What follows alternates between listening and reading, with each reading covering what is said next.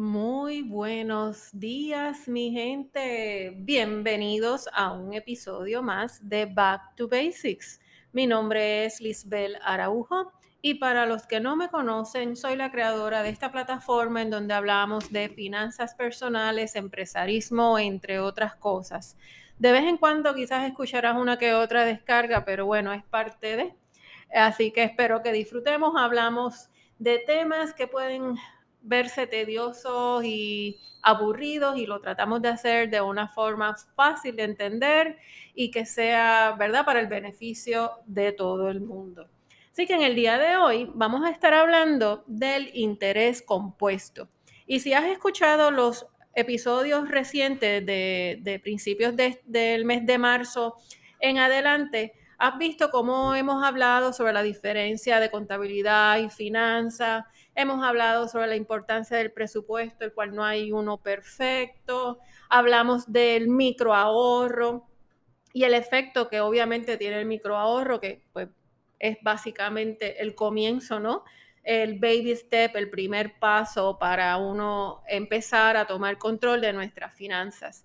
Y pues en el día de hoy, pues vamos a estar hablando de interés compuesto y del rol tan importante que tiene este concepto dentro de nuestros ahorros y obviamente dentro de nuestras inversiones.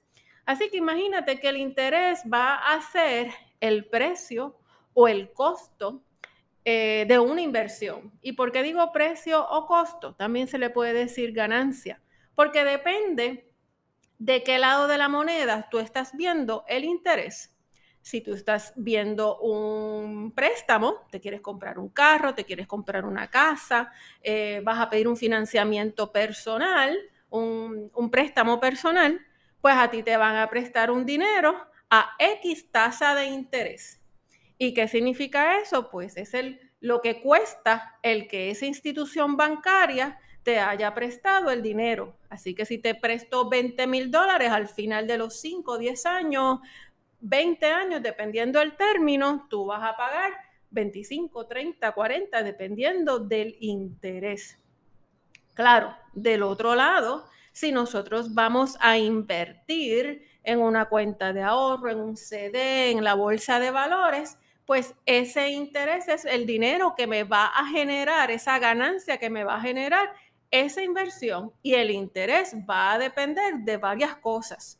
Nosotros tenemos que estar claros de que el interés depende del tiempo, del rendimiento y el riesgo. ¿Cuánto tiempo tú piensas tener esa inversión? ¿Largo plazo, corto plazo? ¿Cuánto es el rendimiento que tú quieres? ¿Y qué significa rendimiento? ¿Cuánto quieres sacarle a, ese dinero que ahorraste? ¿Cuánto, ¿Cuánta ganancia tú quieres tener? Eso depende de ti de cuán arriesgado tú seas. Obviamente, mientras mayor el interés eh, o mayor la ganancia, pues puede ser que esa inversión sea una riesgosa, una arriesgada. Una que obviamente un joven está dispuesto a hacer. ¿Por qué? Porque tiene, eh, ¿verdad? Eh, Dios mediante mucho tiempo de vida de recuperar cualquier falla, cualquier pérdida de esa inversión. Sin embargo, si ya yo estoy un poquito más entrada de edad, pues ¿qué yo voy a buscar?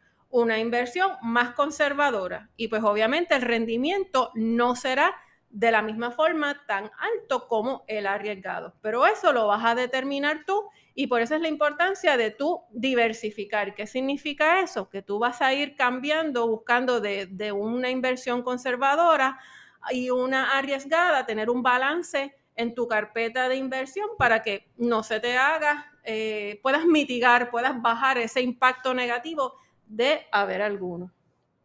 Y pues obviamente ese rendimiento va de la misma mano de riesgo, como ya los dije, que todo depende de cuánto es que tú estás dispuesto a ganar o perder. ¿Y por qué te digo esto en cuestiones de las inversiones y el interés eh, compuesto? Porque tenemos que ver más allá de la palabra de interés y en este caso interés compuesto. Y esto significa que yo voy a estar generando dinero por yo tener dinero en una cuenta de inversión o una cuenta de banco. Este interés no te lo va a generar el dinero que está guardado debajo de la almohada o debajo del matre o enterrado en donde sea. Tú quieres que el dinero te genere, tú tienes que ponerlo a, a invertir, ponerlo en una cuenta. Ese mismo dinero, o sea, tu principal, el primer depósito que tú hiciste, va a ir en aumento y va teniendo ese efecto compuesto, porque vas teniendo una ganancia sobre ese principal y el próximo año ya tu principal cambió de valor, ya tú entraste con mil, pero al final del año entraste, terminaste con mil cien. Y esos mil cien a su vez van a seguir generando dinero gracias al interés compuesto. La realidad es que el interés compuesto es una maravilla, señores, y tenemos que, ver que precisamente, por eso es que siempre les digo, que nosotros tenemos que ver el dinero como es, es un recurso que nos ayuda para nosotros lograr las cosas que queremos, dónde vamos a vivir, qué vamos a comer, qué carro voy a tener, dónde voy a estudiar, si voy a viajar, cuáles son tus intereses. Y tú tienes que poner el dinero a que genere dinero sin tú, obviamente, necesariamente estar teniendo 20 trabajos, porque esa no es la idea. Obviamente, mientras más tiempo tú estás invirtiendo o ahorro, mayor será tu rendimiento. Así que cuando nosotros vamos a empezar a ahorrar, como les dije, pues obviamente tenemos que buscar cuentas de banco que en realidad nos generen dinero.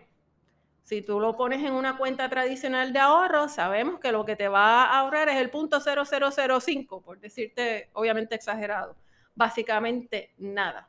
Así que cuando nosotros vamos a ahorrar, busca cuentas que te generen y tengan un buen rendimiento y obviamente pues asegurando nuestro principal y, nuestros ahorros. Y así hay muchos eh, instrumentos que podemos utilizar, que eso pues obviamente lo vamos a discutir en otros talleres, eh, en otros episodios de nuestro podcast, para que obviamente vayamos a ir planificando y cuadrando cómo lo vamos a hacer. So, aquí la idea es que entiendan lo importante que es el interés compuesto y el beneficio que nosotros le sacamos a él.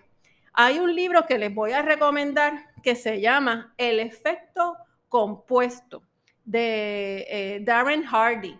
Y este escritor habla precisamente del impacto que tiene eh, el, el interés compuesto o el efecto compuesto, pero no solamente en la parte financiera, sino en cualquier decisión que tomamos. Y se los comento porque va muy a la par del episodio anterior que hablamos del micro ahorro. Nosotros pensamos que a veces el ahorrar 5 dólares semanales o 10 dólares semanales es una porquería, que no, no, no hace una mella, que no vamos en realidad a ganar nada. Y de nuevo, no necesariamente te vas a hacer millonario, pero pones el dinero a correr. Imagínate si tú te pones a ahorrar 10 dólares semanales desde que tú tienes 18 años chequéate cuánto vas a tener a los 65 años. O sea, es cuestión de mentalidad de ver que ese dinero se va a ir multiplicando. Esos pasos pequeños van a tener un efecto compuesto en tu vida.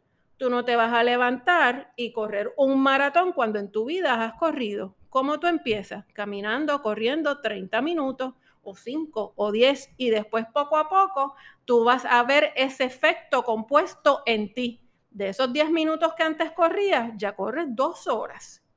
Esa es la idea que tienes que tener, ese es el mindset, ese es el concepto que tú tienes que tener sobre el dinero, sobre el interés compuesto y sobre el impacto de hacer pasos pequeños, cambios pequeños sobre tus finanzas y sobre tu vida en general. Así que enamórate del interés compuesto, es un éxito y tú vas a ver cómo a poco cómo poco a poco tu dinero va creciendo.